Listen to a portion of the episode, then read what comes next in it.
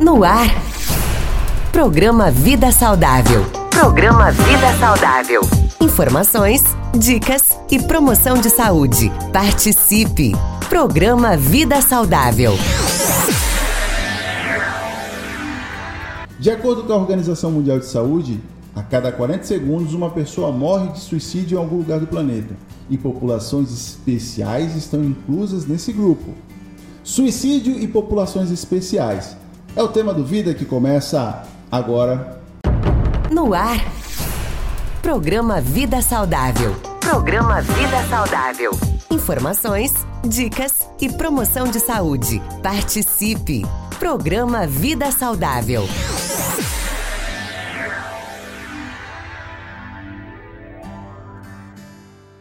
Está no ar a nossa rede da saúde, o nosso Vida Saudável para você. Muito prazer, me chamo Elaine Neves e o nosso tema de hoje para compartilhar com você é suicídio e grupos especiais. E dividir a bancada comigo ele, doutor Júlio Cazé. Tudo bem, doutor? Tudo bem, Elaine? Prazer imenso estar aqui com você, compartilhando mais um pouquinho da rede da saúde. Essa rede que cada vez mais cresce e espalha pelo Brasil inteiro, Elaine. E a gente fica feliz, né, doutor? Saber que cada vez a Vida Saudável está chegando a mais lares, a mais famílias e a importância desse conteúdo está chegando às pessoas pode mudar a vida dela. Interessantíssimo, né, Elaine? No momento em que a gente completa 100 anos de existência do rádio brasileiro, né? Muito importante. Isso é importante. Como a gente chega, através das ondas do rádio, em lugares que às vezes as pessoas não têm acesso a muitas informações e o rádio está chegando. É verdade. E, e, essa informação faz toda a diferença porque chega muito mais rápido até a pessoa, muito mais rápido até você. Obrigado por estar com Vida Saudável onde quer que você esteja. Doutor, é, antes da gente dar início às perguntas sobre o nosso, nosso conteúdo, eu gostaria que o doutor atualizasse como é que está a saúde. Exatamente, Elane. Hoje eu trago um tema importante. É, é, é, é você está falando da, da, atualização, eu trago um tema super atual. Olha só o, que, o, o dado que eu trago. Com a chegada da, das tecnologias, da mudança da, da estrutura né, da, da, vida do, do, do, ser humano, e aí eu coloco o ser humano brasileiro, a gente tem observado que a população em geral tem diminuído as horas de sono, Elane. Olha. É, exatamente a gente tem que lembrar o seguinte: se a gente divide, no caso, a nossa vida, um terço da nossa vida, do, do, da nossa jornada do dia, de 24 horas, um terço, 8 horas aproximadamente, a gente passa dormindo, descansando. E é importante a gente ter essas horas de sono, porque é como um computador. É na hora que a gente faz o backup, vamos dizer Sim, assim, do nosso verdade. corpo, né? das coisas que não servem, a gente guarda e as coisas que são importantes a gente armazena. E essa perda de horas de sono, isso impacta né, negativamente na vida do ser humano. Então, é, tem se feito cada vez mais estudos, inclusive, né, é, a, a os cientistas voltados para o estudo do sono e a qualidade do sono têm é, sinalizado isso com muito, muita preocupação, para que as pessoas possam entender que, no caso, perda de horas de sono impacta negativamente, tanto física como mentalmente. Doenças crônicas, já tem estudo mostrando, Elaine, que doenças crônicas podem predispor, podem surgir é, a, a, partir de é, horas ou dificuldades do sono. A gente vê, por exemplo, pessoas que padecem de apneia do sono, que aí na realidade é algo físico, que às vezes não perdeu o sono porque ela quis, mas porque realmente uma doença né, que faz ela perder o sono, predispõe, por exemplo, a hipertensão arterial, a diabetes, né? E isso, consequentemente, essas pessoas que também não dormem, né? Então, assim, isso nós estamos falando de doenças físicas. E as doenças mentais? O, indivíduo que fica mais irritadíssimo no outro dia, né? Que acaba brigando no seu ambiente de trabalho porque não conseguiu dormir as horas ideais. Então, assim, optar por uma boa hora de sono e, e cuidar, zelar por essas horas de sono é importantíssimo para a sua qualidade de vida. Olha só a importância do sono, uma coisa é, tão simples que faz parte da nossa rotina e passa acaba acaba passando despercebido, né, doutor? Programa Vida Saudável. E agora, para a gente entrar na nossa rodada de pergunta, na nossa rede da saúde, para levar muito mais informação e conteúdo para você, agradecer a nossa rádio Hits Prime, parceira nossa no Vida Saudável. E para começar, doutor, a gente vai falar sobre suicídio e grupos especiais. Existem grupos mais vulneráveis ao suicídio, doutor? Sim, Helene, sim. Inclusive a gente tem que observar, né, que aí a gente identifica, no caso, profissionais de, profissionais de saúde, é falar, né? Profissionais, no caso, que tem grupos especiais, que a gente sabe que tem a tendência suicida. Vamos citar, por exemplo, no caso, os profissionais de saúde que têm acesso a medicamentos que podem, podem ser letais, fatais, uhum. né? Os profissionais de segurança pública, e aí a gente sabe que, poxa, os profissionais de segurança pública têm acesso a armas, por exemplo, né? Uhum. Os profissionais que trabalham na agricultura, que têm acesso aos agrotóxicos, e assim várias substâncias ou vários profissionais, no caso, que estão involucrados a esses grupos especiais. Né? E isso eu estou falando das profissões, mas por exemplo as idades também, né? Grupos extremos, né? Os, os, idosos, por exemplo, o sexo, por exemplo, a predomínio de sexo masculino e feminino, né? E assim por diante. Olha só, não, não tinha me atentado a esses detalhes de pessoas que têm acesso a, a produtos ou no, no, ritmo de trabalho que pode muito importante, doutor. Exatamente. E doutor, quais são aí quem mais é se suicida, homem ou mulher? Exato, Helene, olha só, aí que existe uma, uma tendência, tentativas de suicídio e efetivação do suicídio. Uma Tem uma coisa, diferença. Claro, uma coisa é tentar, né? Outra coisa é ter esse suicídio efetivo. Quem mais tenta suicídio? Mulheres, você fala, né? As mulheres tentam mais. Porém, os meios, né, a, a literatura mostra e a, e a, prática clínica diária mostra que os meios que as mulheres às vezes tentam são meios é, menos letais. Ah, né, por, por, exemplo, gestão de comprimidos, às vezes não são letais e assim por diante né? Essa, as mulheres mais tentam. E quem tem mais efetividade? Os homens. Por quê? Porque quando o homem vai tentar o suicídio, ele utiliza ferramentas que são, é, vamos dizer assim, eficazes para o suicídio, ou seja, que são efetivas na hora do suicídio, como por exemplo o acesso à arma, como por exemplo né, pessoas que se acabam se jogando de um, de um lugar e os homens geralmente fazem esse tipo de atitude, né? Então são situações que os homens no caso tentam menos, porém eles têm quando eles eles, eles realizam Vai. efetivam o suicídio. Olha só, é bem controversa, né, doutor? Idosos, adolescentes são potenciais suicidas, doutor? Exato, Elaine. A gente tem visto né, que essas populações que a gente fala das idades extremas, tanto da infância como da, da, da, da envelhecimento, no caso da melhor idade, eles têm sim os seus potenciais riscos suicidas. Né? A pessoa adolescente, porque muitas vezes, ainda mais hoje, num ambiente em que o adolescente ele tem uma certa limitação em algumas ações, e isso deixa ele muito preocupado, muito, muito na dúvida, né? Quem sou eu nesse mundo que me acompanha? Qual é a minha, realmente minha função? Né? Eu já tive adolescente, por exemplo, no consultório e dizer que a vida não tem sentido. E acabou de começar a vida, adolescente. Um adolescente, né? né? Exato. E o, o, por outro lado, a gente olha as pessoas da melhor idade, por exemplo, que falam, poxa, eu já, já tive, já cumpri a minha missão, já tive o que fazer, Agora não tem mais o que fazer, então por que, que eu vou continuar vivendo? Então existem esses grandes problemas e aí sim essas pessoas vão começar a utilizar mecanismos para tentar se suicidar. Eu vou te contar inclusive uma curiosidade. Alguns dias atrás nós tivemos acesso é, na, no, no ambiente clínico uma criança que tentou suicídio. Criança. E são duas vertentes tão diferentes, né, doutora? Porque a gente fala, uma pessoa já uma idosa, já viveu muita coisa, tem muitos traumas, tem muito, carrega muito sentimento, né? Uhum. E já uma criança Exato. O que está acontecendo com os adolescentes? O que está acontecendo com as crianças do nosso país que está chegando a esse ponto, doutor? As crianças, as crianças do século XXI, né, Elaine, elas, não é que elas sejam mais inteligentes que as crianças, por exemplo, do nosso tempo, do tempo anterior ao nosso. É que o meio, a, a, a, a, tá exposta a mais Exato. coisas, né? É tecnologia, tudo está surgindo muito mais, é, bem mais rápido. Acesso, por exemplo, à informação, né? Hoje em dia uma criança, a criança já nasce com o celular na mão, no celular na mão. Né? Verdade. Né? E isso, né, acesso a vídeos, essas coisas e mecanismos que de repente ela pode tentar. Então ela só digita muitas vezes, né? Ou aperta fala, lá, né? fala e fala como se matar, por exemplo. E aí vai ter, infelizmente, tem o, a, o meio né, de comunicação, ele é pro bem e pro mal. E aí ele descobre ali talvez algumas, algumas técnicas, vamos dizer assim, algumas né, informações que podem ser letais para ela se a mãe não estiver de olho e os pais não estiverem estiver de olho. Eu estou tocando um ponto muito importante. Eu gostaria até de chamar a atenção dos pais que estão aí nos ouvindo ou nos assistindo nesse momento. O aparelho celular está se tornando uma arma na mão de uma criança. É Isso. É importantíssimo ter aqui sempre um adulto por perto verificando, ou o celular que você libera para essa criança ter certos bloqueios, porque isso está acontecendo cada vez mais frequente e isso serve de dado para a gente se alertar, né, doutor, com tudo isso. Exato. Às vezes a gente vê que o celular ele, ele acalma, né? A gente vê, inclusive, é um dado importante que existem crianças e adolescentes fazendo síndrome de abstinência, como se fosse uma droga. Quando você retira o aparelho celular Sim. da mão deles, eles acabam ficando ansiosos, irritadiços, entendeu? Isso já tem sido identificado dentro do consultório, inclusive com caracterização, né, com novos, é, novos estudos e nomeações para essas, essas atitudes, né?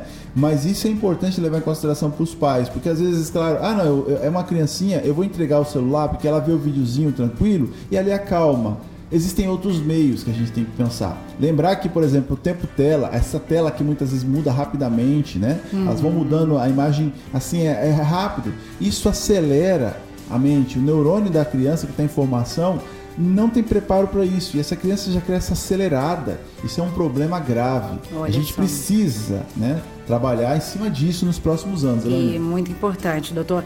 Já que o senhor falou de dependência, é, e os dependentes químicos podem ter maior é, propensão para o suicídio, doutor? Exatamente. Porque vamos pensar, tanto no desejo de consumir a droga, no caso na abstinência, muitas vezes, Sim. ou até no estágio de droga mesmo, estágio de intoxicação que a gente fala, intoxicação química, quando o indivíduo está ali, por exemplo, existem substâncias que levam, né, que mudam o pensamento, que deixam as pessoas mais soltas.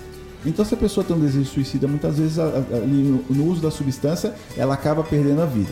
E quantos artistas a gente sabe Hoje, inclusive, não precisa ir no Brasil, no mundo afora, não. A gente sabe que se aumentar para o mundo, a gente vai achar mais algumas pessoas que tiraram a própria vida, que estavam envolvidos por drogas e se suicidaram. Entendeu? Então, de forma direta ou indireta. Então, sim, a, a, a, droga ela causa sim, né, ao aumento, se a pessoa tem essa propensão, ela vai sim atentar contra a própria vida. E claro, na abstinência, como você falou, na ausência de drogas, muitas vezes essa pessoa pode tentar acalmar aquele sofrimento com um pensamento suicida e o desejo de suicídio. Nossa, gente, olha o cuidado que a gente tem que redobrar ainda mais, né, doutor? Mas, doutor, como proteger os grupos de risco de suicídio? Como que eu, o que, que eu posso fazer, doutor? Então, aí que está o detalhe importante, né? Se a gente observar, a gente já tem observando, né, vendo que tem esses grupos de risco, que tem essa tendência suicida, a gente voltar e se olhar. E claro que a gente fala sempre, no caso, na questão da gestão de saúde pública, que nós precisamos criar políticas públicas voltadas para essas populações especiais. Não adianta a gente colocar, por exemplo, o indivíduo que tem pensamento suicida e todos os indivíduos no mesmo saco. E ali tirar falar assim, não, o tratamento para todos eles é o mesmo. Não é o mesmo, né? A gente vai ver que o tratamento para pensamento suicida para um adolescente é diferente de uma pessoa da, da melhor idade. O tratamento para profissionais, né? E aí a gente colocou algumas profissões, é diferenciado, para cada, cada grupo é diferenciado.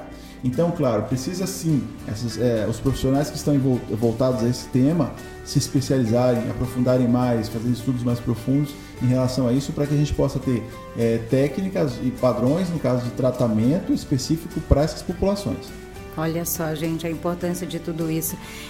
Suicídio, traumas, grupos especiais, nosso tema de hoje compartilhado com você aqui no nosso Vida Saudável. A gente vai para o intervalo, daqui a pouco a gente volta, doutor. Programa Vida Saudável. Estamos de volta na nossa rede da saúde, no nosso Vida Saudável, que é feito e preparado com muito carinho para você. Nosso tema de hoje: suicídio e grupos especiais. Existem, né, doutor? Existem grupos especiais com mais tendência a suicídio, né? Exatamente, Helene. Sim, sim, existem sim, e aí a gente precisa estar voltados a ele, né? Não, a gente falou, né, do nosso intervalo das políticas públicas, mas também a família, no caso, precisa ter esse reconhecimento, né, detectar né, as pessoas que convivem com essas pessoas e os, os colegas de trabalho, assim por diante. Doutor, tem uma pergunta aqui para o doutor, é, da nossa ouvinte. Ela está perguntando o seguinte: a diferença entre neurologista e psiquiatra? Hum, legal. Interessante a pergunta. Ambos cuidam da mente, né, do sistema nervoso como tal, né? Mas assim, claro que a gente fala que a psiquiatria ela cuida das questões subjetivas. Então, às vezes, o que acontece? A, a, a psiquiatria é uma ciência que estuda é, o sofrimento mental, o sofrimento Sim. que é subjetivo, né? Que a gente não consegue palpar, mas que as pessoas sentem. A neurologia já é, é, orgânico, né, que a gente fala, são doenças físicas como, como tal, né? O AVC, por exemplo, a neurologia estuda, né? É, é a, a, esclerose múltipla, né? Que é uma doença que tem origem lá na, na, na, na mente, né? É, vamos lembrar de mais alguma que eu tento me lembrar aqui. é, bom, enfim, mas assim, né? A, a, neurologia ela, ela palpa, ela consegue ver, né? Ela consegue, no caso, tocar, né? Sim. É, é as coisas. Inclusive, ela usa de meios e recursos para poder, de repente, estudar, como, por exemplo, os meios de imagem, meios laboratoriais. A psiquiatria, muitas vezes, a gente é, utiliza, no caso, os meios é, de é, exames, né, como tal, para descartar as coisas orgânicas. Porque se for orgânico, muitas vezes não é psiquiatria. Primeiro eu vou mandar para o clínico, vou mandar para o neurologista, vou mandar para outro colega, e aí, uma vez que ele detecta, fala: não, não tem nada mais aqui, o problema é da mente, é a questão subjetiva. Aí sim o psiquiatra começa a conduzir. E olha, doutor, estamos cada vez chegando mais longe. Vou aproveitar aqui que a Carla, lá de São Paulo, mandou uma pergunta para a gente. Doutor, eu estou achando que tenho sintomas. Qual médico devo ir? Até vem a calhar com o que a gente acabou de falar, né, doutor? Devo ir a um neurologista que estuda aí o cérebro ou um psiquiatra, doutor? Qual a diferença entre esses dois? O que eu, que eu faço? Essa dúvida é muito comum, né, doutor? Aonde eu, onde eu começo, por onde eu, eu vou, né, doutor? Aí que está o um detalhe importante, né? Ela precisa primeiro, é, é importante ela é, é, ver, a gente verificar quais são os sintomas que ela está tendo, né? Então, Sim. o que vale antes dela ir de repente no psiquiatra ou no neurologista é de repente ela buscar um médico de família e comunidade, porque aí ela vai no médico de família, o médico de família identifica qual é o problema e sim, a partir dele ele pode encaminhar, no caso para um ou para outro, porque às vezes é exatamente isso, às vezes a pessoa vai por suas, suas seus próprios meios. Ah, não, preciso ir lá e tal, e de repente separa um valor, um dinheiro que de repente precisava utilizar e às vezes gasta aquele valor numa consulta que talvez chegar lá o, o profissional fala: não, isso não é comigo, é com outro colega especialista. Então, na dúvida, procure sempre um médico de família e comunidade, ou se não, se você não tem acesso a ele, um médico clínico, né? Sim. E aí sim ele vai te, é, te, te encaminhar para o profissional é, responsável pelo teu caso. Hoje eu vou fazer de ouvinte e vou perguntar para o doutor também uma coisa que a gente acaba vivenciando no dia a dia. Muitas pessoas falam suicídio. Isso é um problema. Isso é um problema ou é uma doença, doutor? Olha, Elaine, a gente vê, a gente vai, vai, vai, depender muito, porque assim, muitas vezes o suicídio está sim com uma doença por trás, né? Por exemplo, a depressão, uma doença crônica associada, sim. e ele vai ser uma consequência, né? uma, uma complicação, vamos dizer assim, do problema que acaba gerando sim realmente um problema de saúde como tal, né? A gente, se, se só, talvez se a gente classificar suicídio como doença, precisaria de mais critérios. Mas sim, dependendo da situação, dependendo do número de suicídio, número de suicídio, sim, a pessoa já tem um adoecimento né, mental de base que está levando a esse suicídio. Eu tenho pacientes, né, no caso da minha experiência clínica, que a pessoa tentou suicídio 10, 12, 15 vezes. Entendeu? Então, assim, aí tem pessoas que talvez vão estar tá olhando, estar tá escutando esse programa hoje e falar assim, poxa, mas não se matou? não chegou a vez dela, existem uma série de fatores que não cabe ficar comentando, mas sim a gente olhar a quantidade de vezes que essa pessoa tentou contra a própria vida. Né? Então, o que será que está passando na cabeça dessa pessoa? Né? Qual, é, qual, é, o problema de base que tem? Que sempre tem um problema atrás do suicídio. Sempre, sempre. E o que está causando isso para essa pessoa tirar, tentar tirar a vida? Doutor, tem mais uma pergunta aqui. É, me chamo Carla, é, minha prima já tentou várias vezes se suicidar. Às vezes me liga falando isso e eu fico horas e horas no telefone com ela. Doutor, o que, que eu posso fazer para ajudá-la? Isso, a gente está vendo que ela está tentando a contenção verbal que a gente fala, né? Ou seja, que é uma técnica, inclusive. Claro, a pessoa não precisa saber que isso é uma técnica, mas que ela de forma indireta está fazendo. Mas está vendo que a coisa está tá sendo muito, como eu posso dizer assim, está sendo limitada, né? A situação dela está limitada. Essa pessoa precisa sim conduzir ela, a, essa, essa pessoa encaminhar, que está né? encaminhar né, a um profissional de saúde, né? Seja psicólogo, o psicólogo vai verificar se precisa de a, né, a outros profissionais, ou até mesmo o próprio médico psiquiatra, ou um próprio médico generalista. Quem sabe que no Brasil não, é todos, não são todos os lugares que tem alguns especialistas. Então, ajuda, ajuda profissional de saúde. Até o enfermeiro capacitado, a gente fala que o enfermeiro. Né, tem muitos enfermeiros, né, abraço especial aos nossos enfermeiros que têm essa escuta ativa. Né? Um profissional que tem essa acessibilidade vai escutar o caso dela e aí vai direcionar para quem realmente precisa. Mas, doutor, é, a gente encontra muito a questão da negativa das pessoas de procurar a saúde, o meio, né? O profissional. Ainda isso está sendo um grande empecilho ainda, doutor? Sim, as pessoas ainda olham, ainda pleno século XXI, elas olham a saúde mental como algo de frescura, né? problema, os problemas de saúde, de saúde mental né? como frescura, né? eu sou forte, eu consigo sozinho. Saúde mental, as doenças mentais como tal, né? Elas são doenças e são problemas de saúde como qualquer outro problema. Né? Eu preciso primeiro detectar isso, entender isso e a partir de eu conseguir, no caso, fazer, é, buscar mecanismos para sair disso. Né? Isso só depende da própria pessoa, Elaine. A gente, a, é, a gente vê no consultório, às vezes parente, por exemplo, ela vinha aqui para ver se o senhor consegue me ajudar, porque meu parente está em casa ele não quer tratamento. Se ele não quer, fica, muito, fica mais difícil ajudá-lo. A gente precisa primeiro que a pessoa tenha esse entendimento e que ela pelo menos é, se motive a buscar tratamento. E aí sim, se ela não consegue, talvez a família e assim outros colegas possam motivá-la a ir ao consultório. Então isso é muito importante, né, doutor? Ter o primeiro acesso, o diálogo, a conversa ali para iniciar um tratamento não é da noite para o dia, até porque essa pessoa vem se, se traumatizando há muitos anos para chegar a esse ponto, infelizmente, né? E a gente deixa a pergunta para você. Você está observando os grupos especiais que têm, que podem estar aí à frente é, do suicídio muitas vezes está passando despercebido aos seus olhares. Então, preste mais atenção em quem está próximo de você.